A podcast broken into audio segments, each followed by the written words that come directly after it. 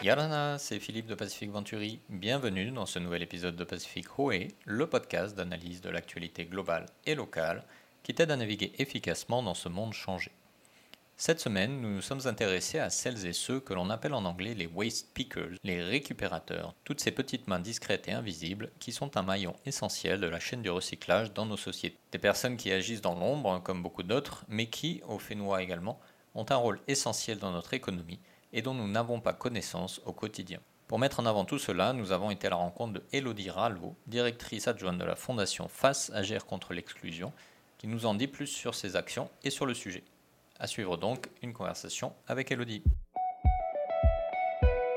Elodie, Yorana. Yorana, Philippe. Euh, alors rapidement pour ceux, ceux qui ne te connaissent pas, est-ce que tu peux te présenter s'il te plaît? Oui, avec plaisir. Alors euh, je m'appelle euh, Elodie. Je suis directrice adjointe de FAS Polynésie. Donc FAS, c'est Fondation Agir contre l'exclusion en Polynésie. Et donc on mène des actions sociales pour euh, aider euh, les jeunes et les moins jeunes de Polynésie euh, en lutte contre toutes les formes d'exclusion. D'accord. Alors justement, lors de, la foire de mai, donc c'est la fondation FAS Polynésie a mis en place deux ateliers. Un atelier sur la récupération de ce qu'on appelle les DEEE. E. Donc si je me souviens bien, c'est les déchets d'équipements électroniques et électriques. et aussi un atelier d'upcycling. Est-ce que tu peux nous en dire plus sur ces projets et sur l'impact qu'ils ont eu pendant, pendant cette foire de mai? Alors oui, donc on avait euh, deux ateliers pendant cette foire de mai. Donc euh, les ateliers qu'on a mis en place euh, avec FAS sont des ateliers d'insertion par l'activité économique. Mmh l'idée, c'est d'avoir des outils pour insérer des personnes éloignées de l'emploi dans ces ateliers et en plus, dans ces ateliers, on a une dimension écologique puisqu'on lutte contre les pollutions. Donc dans l'atelier D3E, on va récupérer du matériel informatique et là, à la foire de mai, on a récupéré spécifiquement des téléphones portables. Mmh et puis ce matériel, on va soit le reconditionner pour lui offrir une nouvelle vie et ensuite le donner à des familles ou des associations qui en ont besoin, euh, notamment pendant la continuité pédagogique euh, lors de la crise du Covid, on a pu équiper 600 familles euh, d'ordinateurs. Et si le matériel est vraiment en très mauvais état, ou n'est plus du tout exploitable, on va le démanteler en 12 composants pour ensuite l'envoyer au recyclage. Le pari, c'est que en démantelant ce matériel, on va lui apporter plus de valeur, puisque dans le matériel informatique, il y a des matériaux nobles, et donc en le démantelant, on va lui donner ainsi plus de valeur. Donc ça, mmh. c'était le premier atelier. À la foire de mai, on a récupéré quelques téléphones portables. On espérait un petit peu mieux. mais voilà, comme on n'était présent que sur une journée, et d'ailleurs merci aux organisateurs de nous avoir permis d'y participer. Voilà, on, s'attendait quand même à pas récupérer des cartons entiers de téléphones portables.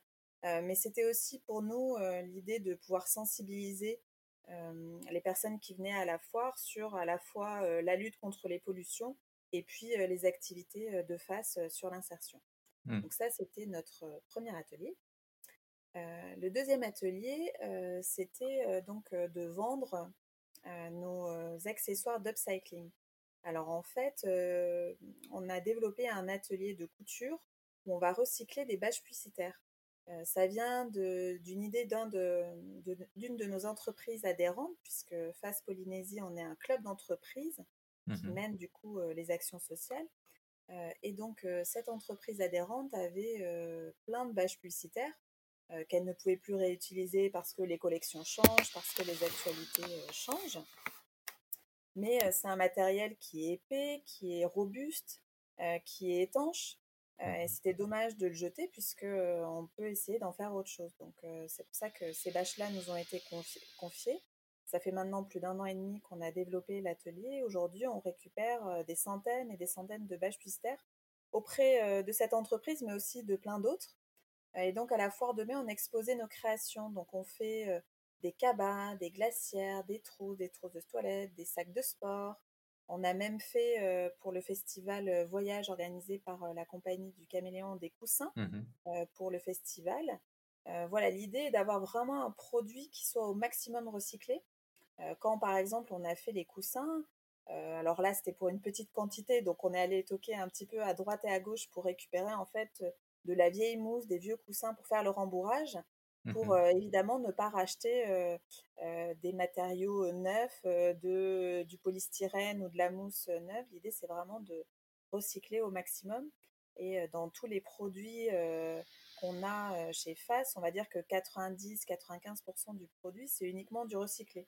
Sur l'upcycling, ce qu'on va acheter finalement et avoir en neuf, ça va être des fermetures éclairs bah, pour garantir la robustesse du produit et, et voilà qu'il dure dans le temps, ou alors les sangles pour que le produit soit esthétique, ou alors le biais, le fil bien sûr qu'on va utiliser pour coudre mmh ce produit. Mais l'idée c'est de recycler un maximum.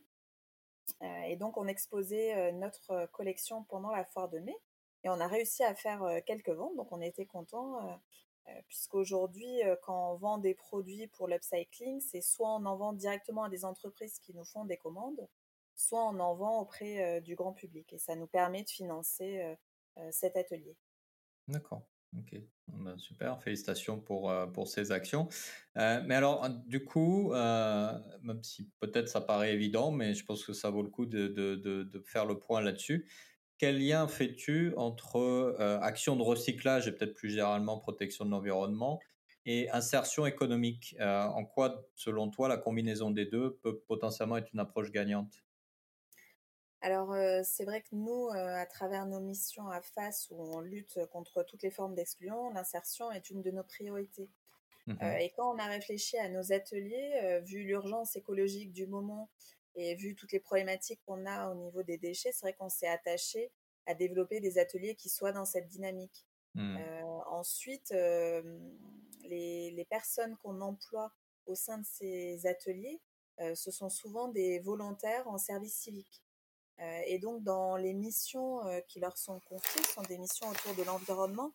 Et au-delà d'apprendre bah, pour les uns euh, la couture, pour les autres le démantèlement informatique, on va être aussi sur des actions de sensibilisation sur l'environnement. Et là, notamment, je suis en train de lancer un programme pour que ces jeunes-là aient tous les premiers vendredis du mois des partenaires qui viennent leur parler sur des actions euh, de sensibilisation, alors environnementale, mais pas que, euh, différentes euh, thématiques, puisque finalement, les jeunes qu'on va avoir chez nous, ils vont avoir différents freins à l'insertion, bien sûr des fois économiques, donc là, avoir une première, première porte sur le, monde professionnel, c'est déjà une chose, mais il peut y avoir vraiment d'autres d'autres freins, le logement par exemple. Euh, différentes violences, euh, les problèmes de drogue, etc. Donc on mmh. essaye euh, d'avoir de la sensibilisation. Je m'éloigne un, petit peu de ta question sur l'environnement, mais du coup justement pendant ces, ces matinées qu'on va consacrer à la sensibilisation, l'environnement va être vraiment un, un, axe aussi majeur. On a eu la chance d'avoir un professeur de, de Total Energy qui était intervenu auprès de nos services civiques sur tout ce qui était réchauffement climatique. Et on veut continuer dans cette démarche en faisant intervenir d'autres acteurs sur euh, l'utilisation du plastique, euh, etc. Mmh. Donc voilà, on essaie de créer un, un modèle économique euh, qui soit vertueux pour tous. Mmh. Alors, est-ce que du coup, cette approche-là s'inspire de, modèles dont on entend de plus en plus parler, comme l'économie circulaire ou l'économie du beignet, qui justement vocation à construire des sociétés plus inclusives et plus respectueuses de l'environnement et des personnes en même temps. Donc, est-ce que c'est la, logique que vous essayez d'avoir? Est-ce que c'est des modèles que vous utilisez dans votre travail? Comment, comment vous envisagez ça? Oui, euh, tout à fait. Euh, euh, vraiment, l'objectif de FACE, c'est de lutter contre l'exclusion et donc d'être dans l'inclusion de tous et de toutes. Donc, on réfléchit vraiment à tous ces niveaux. Et puis l'économie sociale et solidaire, c'est vraiment notre leitmotiv sur toutes nos actions. On essaie d'avoir à cœur, voilà, dans toutes nos actions, d'aller plus loin sur chacune des étapes qui nous permet d'avoir une société bah, plus inclusive, plus solidaire, et bien mmh. sûr dans le respect des ressources autour de nous. D'accord.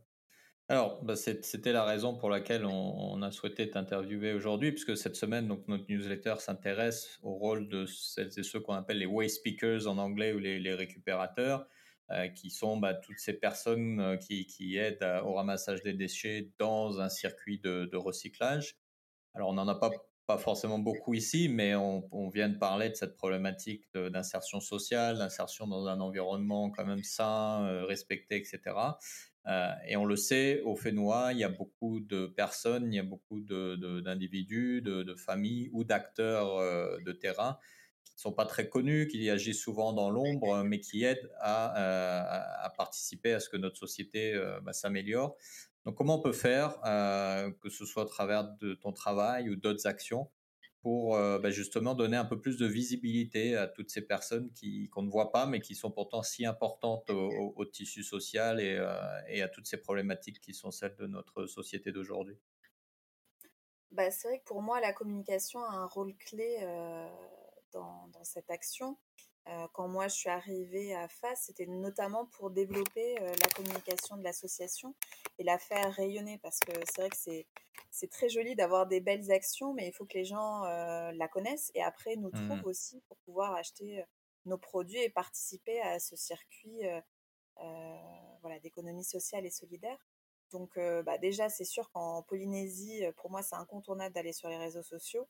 Donc, je conseillerais à tout le monde d'avoir une page Facebook, de l'alimenter ou d'autres réseaux sociaux, hein, de l'alimenter, de mettre à jour sur les actus, etc. C'est vrai que là, c'est un, canal qui pas très cher et qui a de l'impact. nous, on s'est mis aussi sur LinkedIn parce que comme on est un réseau d'entreprises, c'est important aussi mmh. de communiquer auprès des entreprises pour, pour communiquer voilà, auprès d'eux sur nos actions. Après, euh, je pense qu'il faut aller toquer à la porte de tous les médias existants. C'est vrai qu'il y a les médias traditionnels, euh, la télé, la radio, la presse. On a de la chance qu'ici, au Fénois, soit accessible. assez rapidement, on puisse avoir des reportages dans des émissions de télé, de radio, des articles dans la presse. Euh, mais bon, il faut faire la démarche et c'est vrai que ça, ça peut prendre du temps. Après, je pense qu'on peut aller sur des médias innovants. Pour moi, le podcast, ça en est un. Et d'ailleurs, je te remercie de nous proposer ce podcast. Euh, parce que je pense que c'est un, média d'avenir euh, sur l'audio et l'audio digital. Donc euh, voilà, essayer d'aller sur des démarches qui soient comme ça, innovantes. Et après, pour moi, il faut vraiment pas oublier le contact physique. C'est vrai que mmh. là, on a eu l'occasion d'être à la Fort de Mai. c'est important d'être au contact des personnes, au contact du public, leur montrer en vrai ce qu'on fait. Nous, on organise aussi pas mal de visites dans nos ateliers on, mmh a, on fait des journées portes ouvertes, on accueille des entreprises, on accueille même des, euh, des collégiens. Alors, pour d'autres problématiques dans le cadre de phase, parce qu'on traite aussi euh, la thématique euh, de l'éducation. mais voilà, on les accueille en vrai chez nous, on leur montre ce qu'on fait, et ça a beaucoup plus de sens. on a été aussi au Papeté Market Street, qui avait une thématique sur justement le développement durable. Et souvent, les derniers samedis du mois, on est sur la promenade en front de mer euh, à Papeete. Euh, on a eu la chance, à travers aussi une de nos entreprises partenaires, euh, l'aéroport de Tahiti, de pouvoir être dans leur boutique éphémère. Donc voilà, mmh tous ces multiples points de contact, pour moi, pour toucher, on va dire, des vraies personnes et leur montrer en vrai ce qu'on fait, est très très important voilà, pour gagner en crédibilité et, gagner aussi en visibilité de mmh. nos actions. Effectivement. Et, de façon plus générale, euh, pour toutes celles et ceux qui, nous écouteraient euh, et qui souhaiteraient participer à des actions justement plus inclusives, visant à aider euh, ben, l'insertion des personnes en difficulté, réduire les difficultés liées à nos modes de consommation, toutes ces actions que tu mènes au travers de FACE, mais qui pourraient peut-être se, développer, comment, comment ils peuvent faire Qu'est-ce que tu leur recommandes? Peut-être quelque chose de simple qui, peut déjà aider à commencer à agir? Ben, déjà, je pense qu'il faut se rapprocher des associations existantes. C'est vrai qu'on a la chance en Polynésie d'avoir un tissu associatif qui est riche, mmh qui est déjà assez développé. C'est vrai qu'il y a des associations qui sont très référentes sur le handicap, sur l'inclusion des personnes. J'espère que FACE en est un petit peu aussi voilà, sur la thématique de l'inclusion. donc se rapprocher du tissu associatif et peut-être après monter sa petite structure. C'est vrai qu'on on a beaucoup d'auto-entrepreneurs euh, ici euh, euh, en Polynésie et finalement, pour moi, il faut tester, c'est-à-dire que la, dynamique de face, c'est qu'on n'a pas peur de l'échec. On va tester mmh. les choses, ça marche, bah, tant mieux et on continue, ça marche pas, bah, on passe à autre chose. Donc je pense qu'il faut tester, c'est trouver ses, ses différents circuits, donc son circuit d'approvisionnement sur les matières premières, ensuite son circuit de distribution, et puis se lancer. au début, nous, on a fonctionné un petit peu avec avec trois bouts de ficelle. Et puis petit mmh. à petit, bah, on a enrichi l'atelier, on a acheté des machines professionnelles. au début, on n'avait qu'une dizaine de bâches, maintenant on en récupère plus de 500. c'est allé très vite et finalement, un an et demi, voilà, on, a réussi à avancer et bien penser à se faire appuyer par des, structures associatives. Et, et j'en profite pour faire la pub aussi de, d'un espace qu'on a à Piré, qui est justement mmh là pour accompagner les demandeurs d'emploi ou les personnes qui veulent créer leurs entreprises, etc. Et aussi les associations qui veulent se monter. Donc ça se situe en face de, pardon, 305 rue Tuteré-Tanné. donc ça s'appelle le Faréa Rateil. Et mmh donc dans cet espace, on va accompagner bah, surtout les demandeurs d'emploi, mais aussi les personnes qui veulent monter leur patente, par exemple, à faire toutes leurs démarches.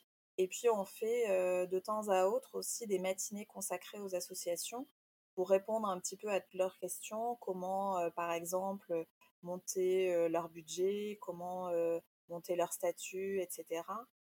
pour, pour gagner en puissance sur ces thématiques. D'accord. Donc en fait, pour résumer ton message, toute, toute, action est une bonne action et que peu importe ce qu'on essaye, l'essentiel c'est d'essayer quelque chose et puis au fur et à mesure on trouvera la, la bonne chose à faire. Et puis la réfléchir, je pense, avec ce qu'on sait aujourd'hui. C'est vrai que aujourd'hui produire encore plus de déchets, je pense que enfin pour moi c'est un peu une erreur et il faut essayer d'y mmh. contrer et donc justement avoir une démarche qui soit vraiment éco-responsable donc essayer de dans tous les maillons de sa chaîne de réfléchir à aujourd'hui comment je peux bah, limiter mes déchets, limiter mon impact sur la planète, euh, et puis aussi accueillir euh, euh, ces personnes qui sont éloignées de l'emploi dans ma structure, comment les accompagner. C'est vrai que ça paraît assez ambitieux, mais je pense que c'est les défis de notre temps et qu'il faut arriver à, s'en emparer. Mmh, effectivement. Bah, écoute, Elodie, euh, merci beaucoup en tout cas pour tes, éclairages sur cette thématique euh, si importante pour la, cohésion de notre, de notre société et bonne continuation à face du coup. Bah, un grand merci euh, Philippe et puis si vous voulez en savoir plus sur Face, on a une page Facebook et LinkedIn où on met un peu toutes nos actus. N'hésitez pas. Et on invite tout le monde à y aller. Merci beaucoup Elodie. Merci Philippe.